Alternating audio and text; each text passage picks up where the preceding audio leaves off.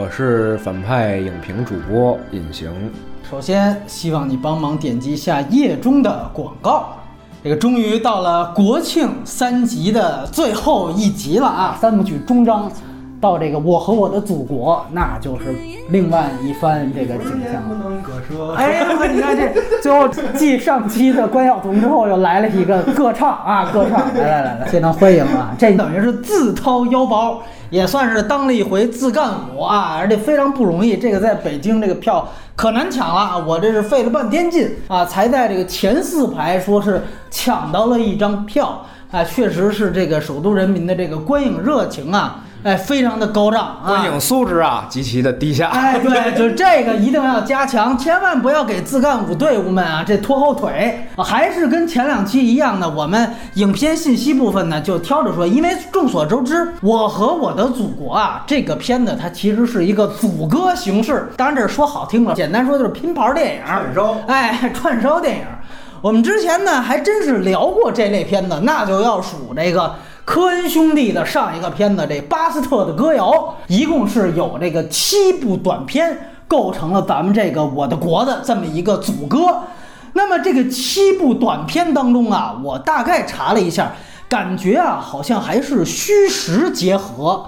哎，并不是说所有的电影它都是有一比一对照的真实事件或者原型的，有的片子有原型。您比如说像黄渤的、渡江的，哎，这两位关于升旗的，那都是有原型的。那么像宋佳的那个，哎，说阅兵的飞行员。也应该是有原型。当然，你说像张毅的那种，人家叫无名英雄，那是不是说也有个原型，只是没个名儿呢？那倒是也有可能。但是说，并不是每一个，你像说的哥的那个事情，它是不是一比一对照？这个可能就是杜撰成分居多了。然后导演阵容，我们也简单的做一下这个大数据统计。他这个七个导演啊，是六男一女。当然了，这个总导演是这里边。指导这个叫《白昼流星》的这个陈凯歌，也是怎么隐形为什么要笑 啊？有流行 啊，有点意思啊！哎，整个他这个导演毕业院校来讲，七个人都是科班出身，五个是北电的，哎，这都是隐形的这个算是兄长。完了一个中戏的，哎，是谁来着？张一白，哎，张一白。完了还一个是上戏的徐峥，徐峥，哎，徐峥呢也是这七个导演当中唯一一个露脸儿的，哎，算是自导自演。那么从这个年龄段的划分啊，也能看出它涵盖了新中国成立之后几乎啊所有的这个年龄段，从五零后到八零后。全都有。那么最小的是《药神》的导演文牧野，他是八五后生人。最大的呢就是总导演陈凯歌本人是这个五二年生人，但是大体呢年龄段是在七零后左右。那么除了总导演之外，总制片人是这个黄建新，也是呢十一档另外一部电影的《决胜时刻》的。导演，他也同时是之前这个像《建党伟业》呀等这种这献礼片的总导演了。除此之外，这个张一白也是这个电影的总策划。虽然我也不知道他们这个总制片、总导演跟总策划这个具体分工是怎么来的。那么顺便说一句啊，这个陈凯歌呢，他是在八六年的时候曾经拍过一部有关八四年阅兵题材的电影《大阅兵》。大阅兵，没错。当时呢，他是和张艺谋一起合作的，他挂的导演，张艺谋是摄影师，哎，也是张艺谋见着 UFO 就是在那个剧组发生的事儿。主演里边因为太多了，那不一一念了。要说一下，就是这里边吴京，这个非常重要的国庆档，他等于算是有两部他出演的电影，《攀登者》之外，还有一个这个。另外就是《中国机长》里面的两个配角杜江和欧豪，在这里边。等于也有出演，那当然，这张涵予其实人家也有两部，但他是机长和决胜时刻，就是这么一个影片情况。今天呢，七部短片，一个小时说完，哎，这压力也很大，所以就介绍到这儿。今天也不有最后说有一个打分环节了，给一个总分数呢，感觉好像也都是比较笼统，所以我觉得呀，今天我们干脆七部按照巴斯特歌谣那个顺序，每一部分着谈。然后每一幕呢，隐形你都来打个分数，最后我来把你的这个分数平均一下，这就是这个电影的哎平均分了。哎，所以呢，这个大概就是今天的这么一个流程。下面我们就要剧透了。在整个分着聊之前啊，总述一下，你觉得大体的感觉是怎么样的？中间儿有一些地方看的时候就会非常难受，但是总体看下来，因为短片吧，就短片故事，大家看的其实是导演的立意，所以它它一个接一个，也不会使你觉得特别的疲劳。整个看下来倒还好，不是特别煎熬。就是很不好的点就是观影环境，但也跟影片有关系。这个爱国情绪的娱乐化、时尚化，导致观影人群都他妈跟看综艺似的，很不严肃，对，很不严肃，很不严肃，这态度极其有问题。我觉得这个，觉得挺讨厌的。你看看，这应该跟着铁血网他们一块儿看，哎，那可能更好，那更完蛋。我们这么聊，你觉得最喜欢的是哪一个？从这个开始聊起。啊，我最喜欢的是《北京你好》的这个片子。哦，那就是宁浩导演的那一部关于奥运的。你要亮个分儿呢？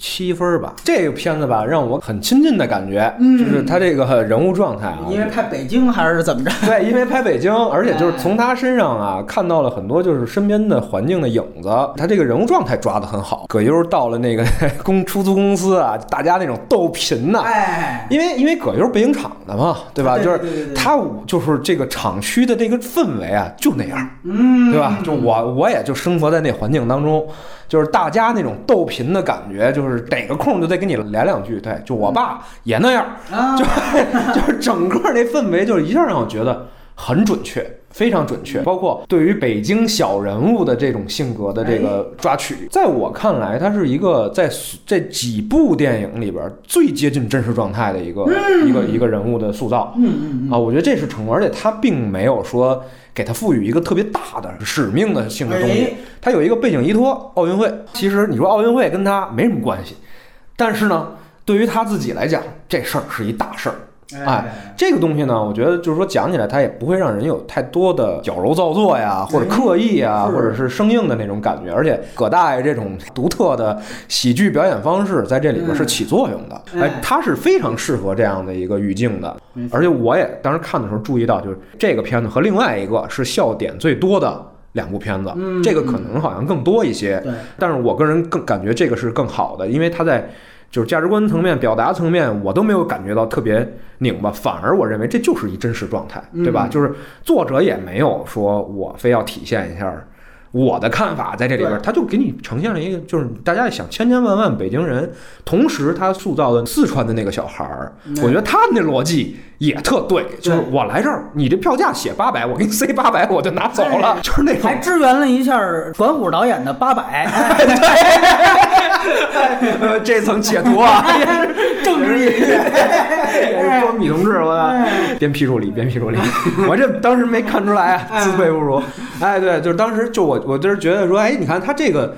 他这个小孩儿的逻辑吧也对，就是那种没有是你城市的那个那那一套来的就是很野很生，哎，对，就我就这么理解的，我给你钱了，你现在抢我的，这两个人物做的都比较扎实。其实短片来讲呢，你比如说作为当时我们上学的时候，他经常会作为一种练习，也就是说，短片可能它会考验你的一个，一个是说视听表达，或者说是嗯你的台词。我认为这几个片子里边，这个就算是一个非常好的人物练习，是就是人物的塑造，就整个的完成度是非常之高的。包括他有一幕非常小，嗯就是说，哎，这个小孩说我忘了那个的哥是谁了，嗯他就光头红鞋子，完葛优就那天没穿那双 红色旅游鞋，就是他每一个设计全都用到了。对啊，我觉得这个观影体验也好，而且他的技巧都还不错。这也可能也是我这七个里边觉得最棒的一个片子。我相信很多人会出同样的选择。这其实就是一个命题作文，咱们把意识形态抛开，就是七个导演命题作文里边的水平。确实，这宁浩这次头一份儿，而且他就是短片的格式里边自己自有一个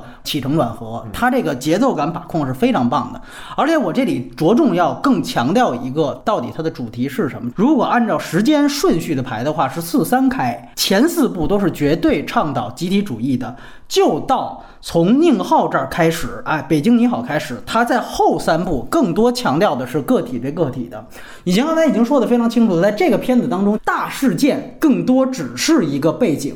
你看，这所有的短片基本上会出现一个很纠结的选择，二选一的这样一个困境。但是在所有的二选一困境当中，从宁浩这部开始，他两个困境都是个人的。他不是我选个人还是国家，我选爱情还是我报效祖国，不是这样的。他选的是我给儿子这张票，还是给一个汶川地震的孤儿。本身其实全都是个体对个体的，只是这票的背后是一个大事件而已。所以他其实真的没有那种集体主义的洗脑在这部电影当中，所以这也是他无论从流畅性还是从他主题，我觉得最为光彩的一个片子。对，他他最终歌颂的其实还是在这个人本身的选择上。他歌颂的包括他的主题利益都是小人物。你说之前有一些咱不能叫小人物，你像张译那种人家可以算无名英雄，那也是英雄。他这个就是小人物，小人物帮小人物，这个当然是也是最贴近大众的。我在这最后的这个字幕当中啊，看到就光是这一集特别明确了王朔是是。其实我当时想到的这个剧情呢，就是《我爱我家》里有一集，就是这个贾志新卖盘条。你记得吗？也是，就是他觉得，哎，我该我一回了吧？这回我终于抄上了。结果最后也是不打不相识，有几个东北来的银河银河公司。结果最后，呃，他也是等于基本人性的体现。我把这样一个本能发财的机会，或者本能成就自己家人的这么一个事儿。哎，把它让渡给了一个更需要的同志。其实我们的短片就很接近于情景喜剧，它需要这样的框架，我觉得是非常有用的。当然，在这里边我稍微泼一点冷水，就这个片子里边起码有三处是穿帮的，因为也加上确实我们都是经过这时代，一来就是开幕式的门票啊是实名制的。就是奥运会的其他的票还可以私下转让，但是开幕式是要刷身份证进的，所以那个你是不可能说就给人家那个说汶川的小孩，这都不太可能，它是实名制的。第二就是当时呢，呃，时任的奥委会主席是罗格，不是萨马兰奇，当然他只是说了一个情节。第三呢，是我个人的一个，是也是最早以前就有朋友跟我说。说里边，你记得说最后抓小偷，有一个帮着在胡同里边好像撸串的，就去抓小偷，穿的是一件米兰的球衣。哎，那个米兰的球衣是穿帮。零八年米兰的球衣不是那一款，那是一个最近几年才有的一款。哎，挺牛逼的，我这 完全都都都都不行。所以那八百的你看不出来。对，所以这个也是得得以后提醒大家，这个做年代戏还是要讲究一些。完了，马上咱们跳到你觉得这里最差的一部来，隐形，咱们抓紧时间了。哎，啊，我觉得最差是有最差，但最平庸是有最平。平庸啊！我觉得先说最差的，那就是给分最低的。我就去徐峥的这一部，就是中国女排的这个，哎，中国女排这个，嗯，亮分儿，我操，三点五吧！我操，哎，操，你去 上戏的，别别别别，我有同事也上戏，不好。这个我我我可能是反派，我打最低的分了。哦，对对，就是。炸折了，我操一下，折折，对，折折了，我操，炸尸了，对，挺有意思啊。你看，一个北京风味儿的，一个上海风味儿的。其实上海风味这刚开始看的时候，我还觉得挺好的。前紧接着他他是他是第三个，别别你别这，我现在对吴京都已经黑到深处自然粉了。我别不许这样啊！他是接的这个张一白这张译啊，对对这原子弹原子弹那出来，所以前面两个都比较重。到这一个我一看，哎，这挺好，因为其实我也。做过一个类似题材的一个一个一个项目开发的东西，就是我我觉得体育它跟八十年代那个东西结合挺好的，嗯，包括它里边取的这个点，就是说小孩儿啊在这里边，嗯，这喜剧性我觉得都挺好，也特别体现地域特色。我操，他关键最后来一个就是说这其实这小男孩面对一个困境，就是他的小女神小女神这时候来了之后完他就等于构建了一个这集体和爱情私情，哎，这两个怎么取舍？最后啪一面红旗出现，我操，就就直接就就。就是说，我就不要这个私情了啊！我这对对对，服务于集体了。这我觉得这，而且在这之后，马上就变成了一个超英的这个这个打扮儿，对吧？啊对对对超英的套着乾坤圈儿啊，都穿着红斗篷就冲上屋顶儿，完摆了一个 pose，完紧接着你再一看，哎，中国队长出来了，这就很这很顺。完了，同时后边马上再接的就是刚才波米一直提的那个，就事业爱情顺拐这事儿，嗯是吧？你看这会儿他已经成了一个乒乓球教练。对对，完完了以后，这时候说多年前的女神马伊琍就出来了。完了以后，这俩人就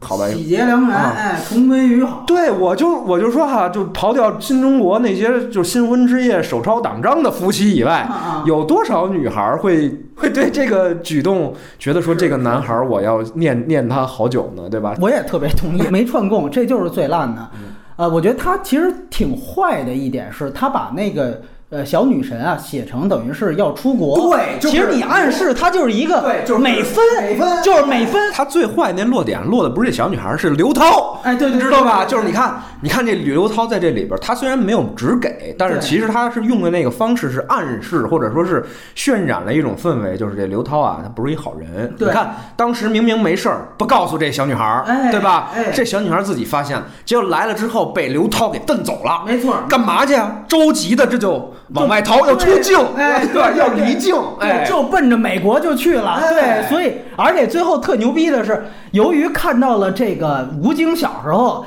看那儿一面红旗就开始了，这女孩自己就被感化了。哎，就小美芬最后你看从小就有归国，还没出国呢，就已经有了归国打算。就这个写的大顺拐不说，没有逻辑不说，但是你看他带的这个节奏是这里最鲜明的。对，就是我，而且我这里说一句，就是其实你前两个因为都有史实背书，包括确实我们说两弹一星也好，开国大典也好，都是真正的国家大事。你这是一帮人看女排，对你知道吗？他其实坏的一点就是说，哪怕到看女排这样一个不是国家主义了，是小的集体主义，集体看东西，你也要把你的个人私情给放下。其实这个是左到一定境界才能这么去去设计戏，你？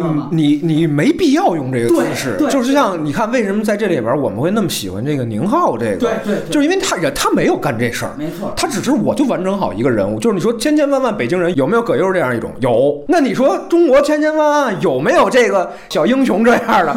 那可能也有，但是你有没有必要非得把他拍出来搁在这儿？对，是这样。对吧？你作为导演，你自己的取舍是什么？那你你体现出来的当然就是你的没错你的态度。那我们就认为这个事儿最后我再说一遍，就这个信号一到关键时刻就没，这高概念抄的也是《天使爱美丽》啊我相信很多人应该也都能看出来，就是《天使爱美丽》开场那段蒙太奇。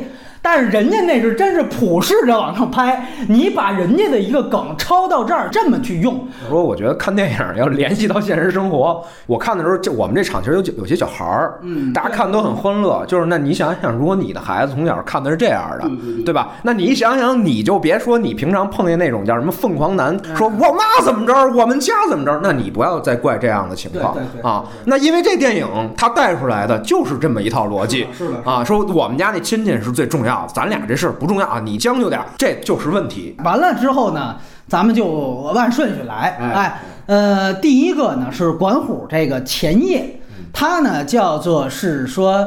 呃，开国大典也是呃研究升旗啊，电动升旗的这么一事儿。黄渤主演的这一部，来隐形，啊，我觉得这一部吧，就是中规中矩，两个分儿来嗯啊，就是在六分儿吧，就给六分儿啊。哎呃，因为因为这一部怎么说呢？就是我觉得它可能有一史实背景，而且它有一个比较特殊的一点，就是说，就是那个时期我们去拍开国大典和我们后来再拍开国大典不大一回不大一回事儿了，因为那会儿可能各个人。各个的这个革命志士也好，还是什么同仁也好，在各条战线上就是奋战了多少年，嗯，大家就觉得这国家是我们的，哎，你你明白吗？就是他有这样一个真挚情感在这里，对对对对而且他，我觉得他，我比较喜欢一点，就是他拍开国大典的时候，他是从背后拍的，就嗯这个其实是一个没有的视角嘛，就是我哎，对我觉得他这个这个构思，我觉得我我是比较喜欢包。括虚焦，哎，对虚焦，就是不就是历史人物，就是大人物没有正脸，对吧？就是这些，我觉得都挺喜欢的。其实他就是一挺工巧的一个宣传片儿思路，你哎明白吧？比如像以前什么腾讯多少周年出一个，就是说什么妈妈跟留学女儿，完了就挺感人的小短片儿，它就那种东西。哎，哎，就是我给你聚焦一小人物，哎，你看看这大庆典跟一小工作人员之间的一个，这里边有一事儿的旗杆儿啊，哎，它它这个是非常明确的，但是你说里边多有新意没有？嗯呃，包括就是说，我觉得黄渤吧，你说黄渤表演的，他就是喜剧化处理这角色，是是是，就是他那喜剧化跟葛优那不是一回事儿。没错，就葛优是完全融进这个角色了，就是我我是觉得我在生活当中就看到这样的人，的哥就是那样，对他就是这样的人，就是这是很自然、很真实的。但是，就是黄渤那个，你还是会感觉到他有一些喜剧化的倾向，甚至是过度的东西。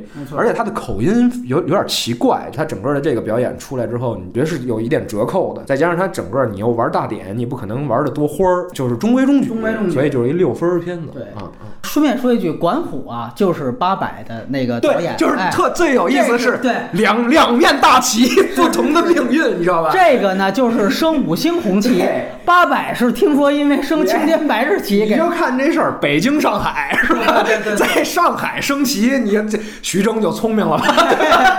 徐峥这就四行仓库在这块儿，放着中国队哎，一块儿红旗，哎哎，这是非常有意思的一个前情。我是觉得，其实开始看到他这一幕，我有点震惊。我其实是比我预想当中要好的，因为而且我一直以为他后边都会按照这格式走。我觉得他最后那节奏控制特别好，就是黄渤一直在那儿走，这时候旁边出字幕，告诉你这其实是一真人。我觉得他呢，黄渤确实，我觉得他单看这个表演是有点很奇怪的。说实话，我不太认同。包括尤其他疯跑那姿势，自我致敬疯狂石头最后结尾嘛，就其实没必要，因为你是一个史实人物。但是呢，我觉得他可能有一个反差，是到他最后在在从那个城城门楼子往出走的时候，突然一下他跳起来，这个时候啪一定帧，这时候说这原来是有一个真实人物。我原来以为后边所有的短片都是按照这格式的，前面先讲一故事，最后告诉你这是一真人，后来发现其实这格式并没有统一，你发现？总导演也没这么干是吧？对对，这是这片子总体衔接也很大问题，但是就讲这个说起一个头儿定个场，我觉得这个作用是相当明显的。我觉得这其实单单篇来论是挺好的，虽然它这个宣教属性也是非常强。而且尤其中间，大家我觉得当然拍的挺好的，又是一个典型的那种主旋律拍法，就是所有人都觉得很绝望了，这个金属的材料找不着了。这个时候我一看，北京的大街的小巷的人全都来捐献这个自己的这个金属了，这整个感觉一起来，说白了就是这民心向背嘛。它呢，你只能说也是呈现一个结果。就为什么人民都这为什么大家都懂吧？你们去翻咱们的历史书就可以了。我这里只去歌颂。所以当然你说它作为一个短片，它也没办法把整个原因给它细讲。所以还是你那句话，就是它中规中矩。但是作为一个我们说整个长篇的定场，我觉得是 OK 的。而且它的宣传属性就是五个字：人民的选择，对吧？它就是搁在第一个最合适开国大典，对吧？这完了以后又很正，对吧？又是一个小人物的这个是这个状大态，写小人物嘛，哎对，这这就太正了，就他不搁第一个就不行啊。没错，啊没错，对没错。第二个呢，就是张一白的这个相遇，是咱们总策划他自己导的这个。来，就这片子就是先打分儿是吧？哎这片子能给五点五吧？好，因为这个片子可能是这七个片子里最取巧的一个。嗯，对，就是就张一白的一贯作风是吧？操，最有效率的方式 去拍摄。因为其实这个事儿啊，我不知道它真实事件当中有没有这个，但是我、嗯我以前看过那个是苏联是出现过这种事儿，就是在啊核实验当中就是直接上手。啊，是是是，对，这是苏联 K 十九也是对，苏联是出出过这个事儿，嗯但是因为你知道他他这个事儿，他可能有点不占便宜的点是在于，今天大家可能都看过切尔诺贝利了，哎，对吧？就是你你你 你你可能就对他这故事不那么信了，嗯就是他那么操作之后，其实是不可能放得出来的，对，吧而就是放他出来了，他有没有这样的行动能力，是这样，对吧？而且其实按道理说，可能说保密的连医务人员都不说。那那他也不能这么上街，因为他身上会带有海量的辐射，对吧？没错，没错，没错。这一上街，这彭昱畅什么的，要不然就绝症了？就是这也是小小的愿望，对，这里边特别逗的就是那个，对，就是这要破处的彭昱畅那儿就成功了，就是我就一下在电影院里就乐了，对，就是破次元壁，哎，对对，就是你你要把这连起来去构想，你就觉得这太有意思了。个人破处是不可以的，国家破处那原子弹就是我们这国家破处，对对是吧？实际上就是这么回事儿嘛。嗯，啊，那是可以的，那是伟大的愿望。对对，你这都是小小的啊。所以它整个这片子呢，就是说你在这个东西上如果有一个抽离感的话，你就会对这片子不那么哎，信服。对，因为因为我的朋友他做过类似项目，他那都上了播了。他们当时也是做过很多采访，就是说关于这个这个核核核的核的这个东西，就是他跟我讲过很多。我觉得就是感人的故事太多了，但是他非得选这么一，为啥好拍？就太好拍，俩表演只要撑住，按戏剧表演一来，哎哎，这事儿尤其对大家尤其又觉得说这个张译可能表演有时候过爆，那你闭嘴，戴一口罩，对，结束，哎，就就就直接任素汐，任素汐这台词还行，你带任素汐来，这太省事儿了，对吧？就是完了，呃，所谓的高级感怎么营造呢？就是后景，哎，这公交车后景这一坐，你看看这这一点一点的，你们没注意的这个，你看细节什么这都到位。太张一白了，这这构思太张一白。其实基本同意。你要说艺术范儿，我觉得这一部第一，艺术范儿第一。尤其张译说对着空中微笑的时候，啪接了一原子弹爆炸的戏，你知道这是哪一部吗？这是阿伦雷奈的《广岛之恋》啊！我操，太牛逼！当时我一看震了，我操，这是唯一一个能把个人感情和核爆的场面给它剪在一起的。逆着用的，对，逆着做，逆着。是我们说，哎，反其道而用之，哎，这个跟西方不走一样的，不走一样路，而且人家那个。广岛那是什么国耻？咱们这个是骄傲，这个太牛逼了！我觉得这个中戏还是有两有两把刷子。这个广岛之恋用的太好了，哎呀，这阿伦雷奈泉下有知，就直接就爆了，泉下爆酒泉爆了，对，这连到陈凯歌那儿去，酒泉发射，哎。完了，还有一部，这是可能现代当代文艺青年更熟的，就你提到的后景调度，它那个后座用的是“爱在黎明破晓前”，大家记得吗？哎，这个伊桑霍克他们在那个第一部里边，那应该人家是有轨电车吧？后座一坐，完了之后谈情说爱，咱得实话实说，因为它后景它要铺后来这庆典，其实他后景做的文章要比林克莱特那还要多。所以当时其实我看到这个后景调度也是虚焦做的，其实我觉得他这调度有一说一，这不是黑，确实挺有意思的，只是当时有点让人误会。就是说，你要没有前面铺垫，以为是文革开始了呢，那红旗好家伙招展。但是坦言讲，他这后景调度做的确实像你提到的，又简单又高级，反倒是 表演啊，我觉得稍微拖了后腿。我实在看不惯中戏导戏的那个。是啊，是看不惯，一点都不自然。对对，现实的渐进线，那都都都交叉过去了。批判已被认定的批判，哎，驴得水了，这还赶紧。的第三个就刚才已经批判了，已已被认定的批判，可以再批判。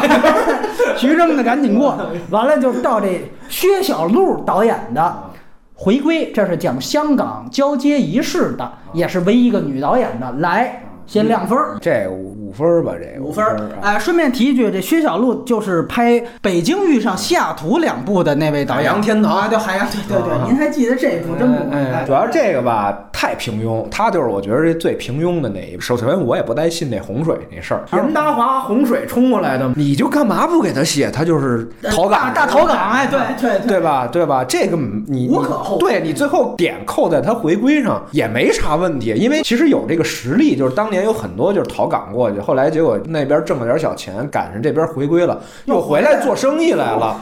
这个我觉得你拍这个就很有力度，就是我也不太同意，就是说我们要抄点形式高级感。我觉得你就拍真实故事，中国这么大，对吧？像彼得海斯勒就这何伟同志写那么多《寻路中国》什么的。摘俩，操，就用一用，这都非常有力量的故事，对不对？当然，外国人写的，咱可能羞于去，羞于去那什么。看陆川的了，先说这，先说这。对，所以我就觉得说这个吧，第一，我就我也不太信这个，就是说你这大洪水就过来。第二呢，就是说它又是一升旗，就四九年人家就已经电动升旗了。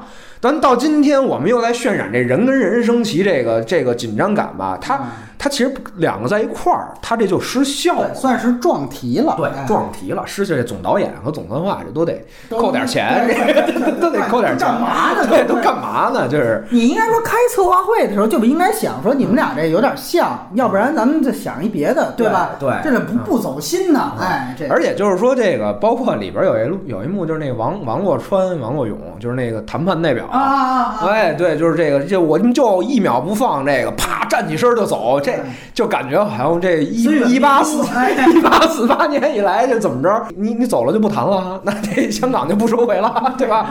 不能跟现在的某部长似的！见谁怼谁，横眉冷对的，啊啊这不好。这个对，让我看起来也没什么岗位儿，也没有什么特殊的东西。就是说，嗯就像你说的，都是集体主义、个人什么的。你提到这问题是最大的，它就反映在整个电影上。我觉得，要不然你要是非得升旗接升旗，你就不要按照时间顺序，你能不能在几步之间做一个桥，对吧？你有一些渐变，甚至你有一些宇宙的东西。我们说，比如说，恰巧这里边的某个老人就是那个里面的谁谁谁，你有一个互动。我们说，什么叫组歌？什么叫拼盘儿？你这就叫拼盘儿。你们之间没有最起码的互动，但是题都他妈一样，这我觉得实在说不过去。了，对就撞车了。这个有点让人觉得你在高级黑，就是咱们这七十年合着没发生什么别的事儿，除了升旗就是女排，就是弄了半天弄去女排看了两回，升旗看两回，他从技法上说呀，他这个片子有点失焦。对他失焦在哪儿啊？就是说最大的戏剧冲突这扣啊，在于这个谈判这王洛勇，对他是这我们一秒不让。对吧？对对但是呢，实际上呢，这后边扣一修表的，哎是是这个是这个任达华，对对完了中间还得再来一渡江，完了就是尤其最这什么的是最后那一秒，我们刚批评完这机长这最关键时刻，你得专注，这啪又闪回我这训练，我这夜中惊梦，对吧？对就垂死病中惊坐起，就 你这啊就很拖沓。那段啊，他又致敬那个陈凯歌，刚才提到大阅兵啊那是大阅兵的拍法，对吧？就是士兵在这个高压环境下，他可能出现异化。就我操，一下就你又跪田总导演，你干嘛来了，对吧？所以就撞车就没管嘛，对对对，非常无聊的，就是你还加一惠英红，是吧就是他这人物虚焦太严重了。哎呀，我就想惠英红换标那段儿，我突然就想起来了。你要看过《无间道二》，里边其实有过这么一幕，就是讲香港皇家警察到了九七年换标，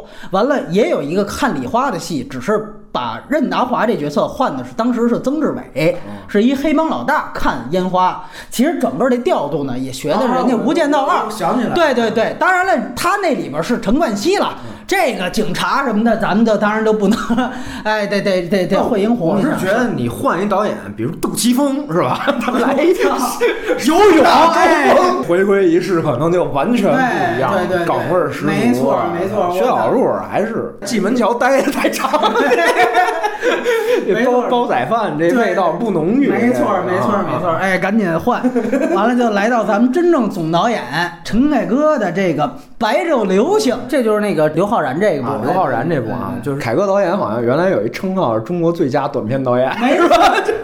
就是对，就是哎微电影之王，是吧？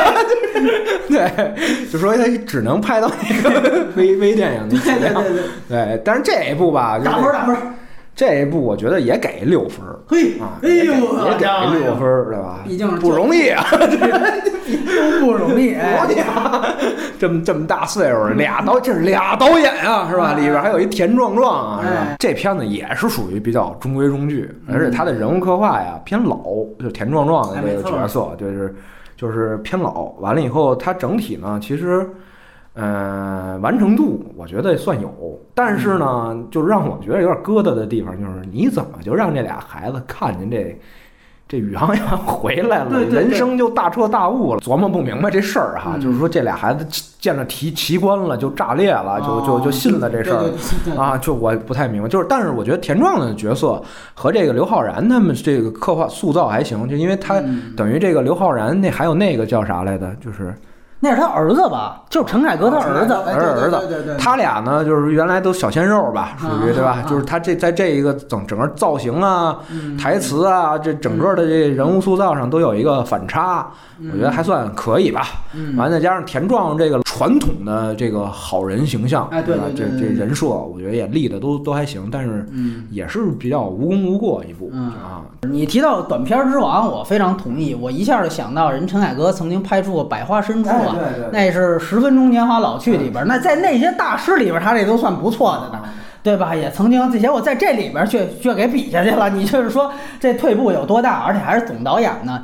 呃，这里我就看到一个自我致敬，钱壮壮弄小偷有点盗马贼那意思，感觉哎是吧？他有这么一个，但是呢，我又觉得本身他这故事框架呀。因为他这田壮一出来，你一看就等于是一个退休老干部一人设，说白了就是复明嘛，对吧？就这么一人设。如果说宁浩那个是贾志新，这一部就是《我爱我家》里边谢元那个双轨拍门，就属于最后也是老干部感化农民，对吧？最后就怎么着就气的也是俩人嘛。你从这个角度出发，你会发现他剧情里边是有一个挺大的问题的，就是在于，就是说你看。到底谁是这白昼流星？明面上说是这神舟飞船，但是最后你注意，他台词自己都让这刘昊然嚷出来了，就是说其实田壮壮才是。你如果仔细想想，就是他们偷了田壮壮的五千，田壮壮说不，这五千是我给你们的。这时候刘昊然就已经被打动了，就说我将来一定要报答你们。有这一幕解绑了，不用去观礼，不用去接宇航员。这人物光已经走完了，对吧？等于就是你删掉神州这戏，整个他人物脉络由两个悍匪遇上一个老书记，开始不服，后来几番过招之后，最后有一个感化，这事儿已经结了。等于其实这个。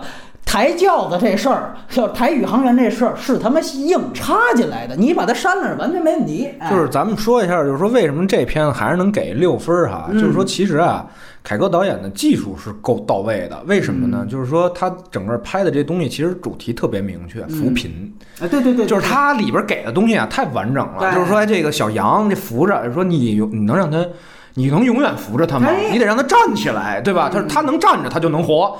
就整个的自力更生，对，自力更生，这整个表意啊非常完整。对，但是他有一问题，就是从第五代开始的这个问题，就是在于他们永远不会给观众。嗯，就是他说这个表表达完整这东西不会是基于观众去设计。他要么是基于自我表达，他要么就是来政府的这对我要求。你看他这也就为什么说他老啊？最后定一扶贫，对对吧？你又玩不出新形式，你又玩不出新人物，他叠一块儿你就觉得老啊，就是完成度很高。而且就是这个高概念和这个老的扶贫的主题捏合在一块儿，它比较生硬，这是最大问题。你包括这里也有一个硬伤，就是你。张译那个是你很难想象他怎么走出去，这个其实你很难想象他们俩怎么闯进来。嗯，那可是一个高度机密的当时的一个说降落区，对吧？你就算说这退休老干部他提前知道了，那俩人最后能给抬轿子去，我是万分之不信的。所以这个是很搞笑的一件事。一开舱门，邓超出来了，接接着那边拉回这银河补习班补习一下，对，就就科教兴国了。对，哎，这终终于是圆回来，圆回来，圆回来。所以还是得加强一下他们这合理性。就是陈凯歌导演，他是不。他不在意这，他在他的强项也不在这儿，就在你那儿。通过小杨，他立这个，这是他强项。真正现实性和包括把奇观结合，他做不到。对，就是他们不看观众嘛，是这样，对吧？就是他们为什么说拍长片的时候就出问题啊？就是说他类型化叙事都基于都基于观众心理来考量的，他们其实没这没这根弦儿，压根儿没错啊。哎，咱们这个说到观众，就要说到最后。八五年的这位药神的导演文牧野拍的这个压轴之作《护航》，就是讲这个女飞行员的事儿。来打分儿啊，这片子也是一六分儿，或者平衡着给的。最终打分是，这片子我还真就，哎呀。要不你你先聊聊完再给吧。啊，聊完再给吧。嗯，就是我觉得这片子吧，它它它是比较明确，我就是女汉子也可以看到现场观影的反应，就是这帅帅的宋佳，帅帅的这个佟丽娅，佟 佟丽娅，造佟丽哄车，佟佟丽娅，哎一出来这各种叫好，这挡着墨镜也叫好，这怎么穿个靴子也叫好，哎。就是他这个其实是瞄一个女孩儿啊，一个女性，大国，对吧？女性，哎，这这他这就玩这个表意。对。但是我觉得缺乏新意，整体上来讲，他其实，呃，但是他比较取也是比较取巧，他用的这点就是说，你看在这么一个大的事件当中，他装了一个小的心思，就是我上还是你上，最后我让贤了，让你上。但是如果我要是就是那指挥哈，我就别废话，让他们你上你就上，对吧？执行军令呢，你这也叫私私情泛滥，对吧？就是你这儿犹豫一下，我要让给他，你以为这是功德呢？这不是，这这这是抢着买单呢。对对，这他妈你也是，你你哪儿那么多废话？就三分钟时间，赶紧让他撤，你就得上。这其实我觉得在真正的那个东西上应该不成立。他也失真，哎，他也失真，他恰恰是在于他想表现这东西。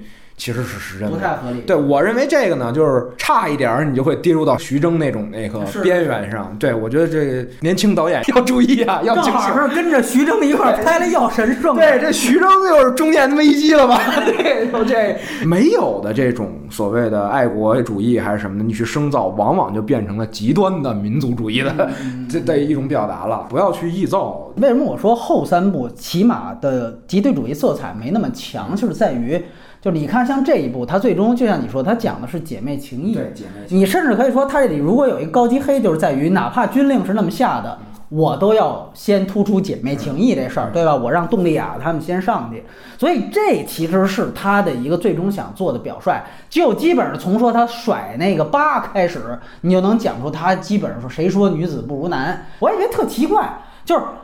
这是一男导演拍的啊，反倒你看那个薛小璐那个里边有一个，就是说班长那大胖子跟杜江说：“哎，你们这个要是升级升好了，我给你们发媳妇儿，哎，一人发一个。”对，薛小璐的短片里边怎么能出这种台词啊？发媳妇儿这种台词，反倒文牧野这儿，我操，哐哐那个惊奇队长式的。呃，女权，我不知道这算不算女权啊？这不是女性的男性化吗？对吧？你可以这样说，就是说他呢，其实讲的一个脉络是说，这人从小呢就是一个打遍天下的这么一人，就不给爸省心，也不给班主任省心，对吧？但是呢，到最终他还是完成了自我实现。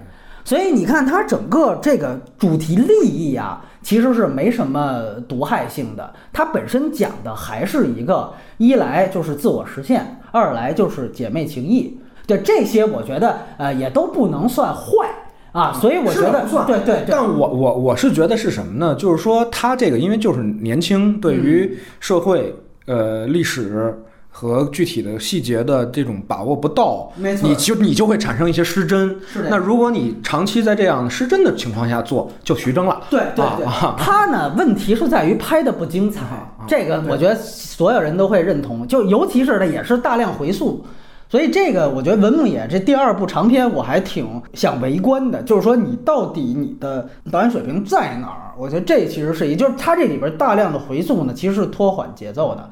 而且它其实这里边是偏题的，对，就是说你其实去看，就是说感觉啊，这七部片子里它是最小的，可是它在这所有导演里好像是用的能量是最少的一个，哎，对对，你知道吗？就是这这本子出来，你拍起来就是技术实现上可能有点有点拍飞机是吧？就这有一点儿，其他的用了好多真实素材，其他的就就感觉你没什么需要特强调导演思维的东西在这里边啊，就是宣传片拍法，是是，对吧？这俩俩帅帅的。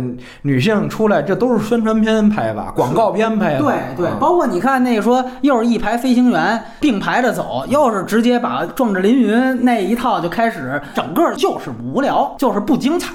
在讲故事的水平上，我觉得，包括你说这诚意，我觉得也不是诛心，它就是这么一回事儿。七个导演，你能看出同题材往这一个桌子上一坐呀，这是各怀鬼胎。有些就是想表达，就既然我有这么一个机会，我就好好的拍一个。有些你看就是应付事儿。还有一些可能就是投机，咱得舔的这个姿势跪的深一点儿，看看以后是不是还能够从体制捞到好处。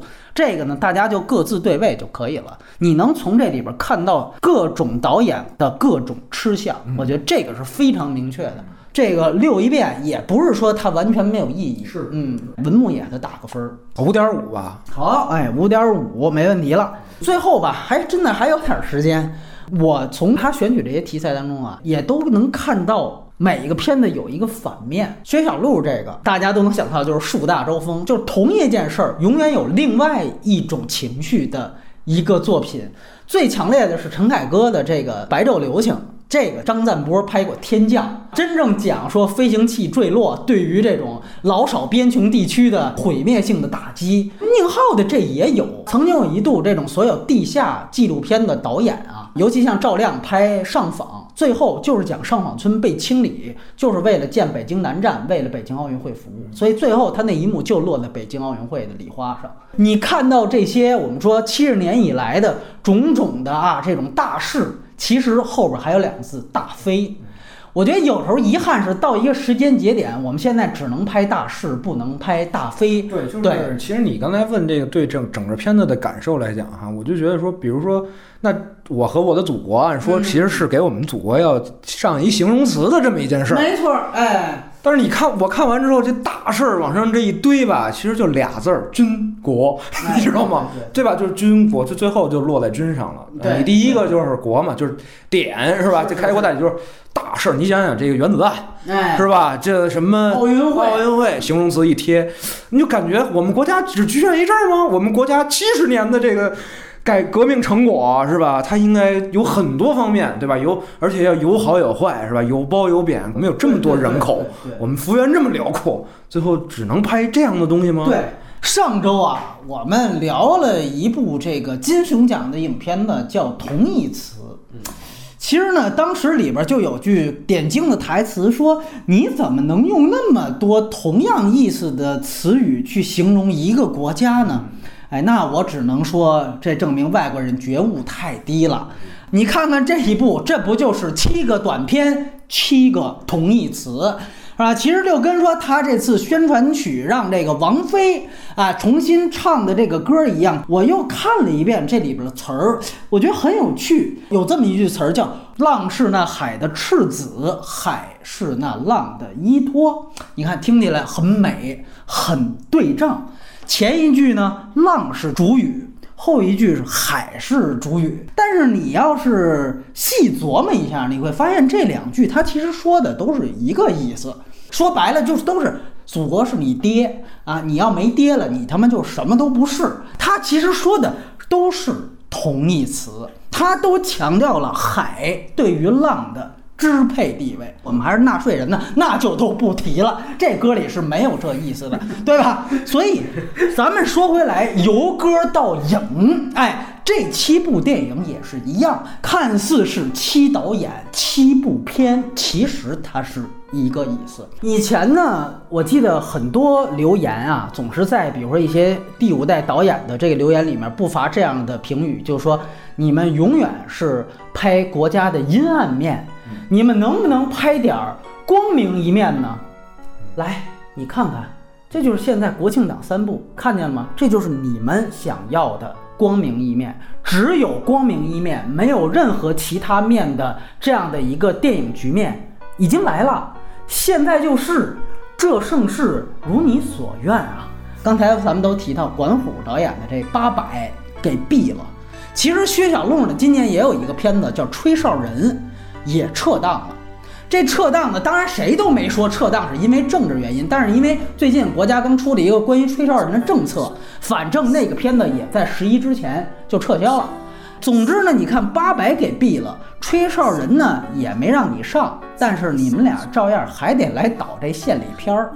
最有意思的，包括像张艺谋，这一秒钟。一秒钟都不给你上，您还是咱们昨儿看到这个国庆联欢会的总导演。原来呢，我们说文艺界跟政府的关系呢，算是哎抽俩嘴巴给你一甜枣。现在明确告诉你，甜枣没了，光抽你嘴巴又怎么样？对吧？所以大家你看还还兴高采烈的去看，但是我们看到最后，尤其像刚才咱们说的这八百，都是讲升旗。当时普遍都说嘛，说您这七十年您升青天白日旗那哪行啊？可是人家可能从管虎角度来说，我这儿给你拍一升五星红旗的，您能不能让我拍一个也是讲抗日的，咱也是讲家国大义的，可不可以呢？反正反正不知道十一之后到底是能不能上啊？至少现在呈现的状态是万马齐喑究可哀啊，对吧？就是你看这些导演呢，他我觉得大家都是明白的。啊，就是我们最喜欢的和我们最不喜欢，他们都知道他们拍的是什么，他们在干的是什么。但是没有办法，大家现在只能沦为工具，对吧？那这个时候呢，那可能有些人就觉得，那是我既然已经是工具了，我就更好使一点儿，对吧？有的有的就是那种，就是说，你看，我就赌一个，你非得用得着我，我在这里边我匠人精神一下。对对对。哎，有的可能压根儿就没看明白这是怎么个套子，是吧？怕的就是说这工具它完成了它建造的东西的使命之后啊，大家就不再需要这个工具了，它也就没有再有新生感，也就没有。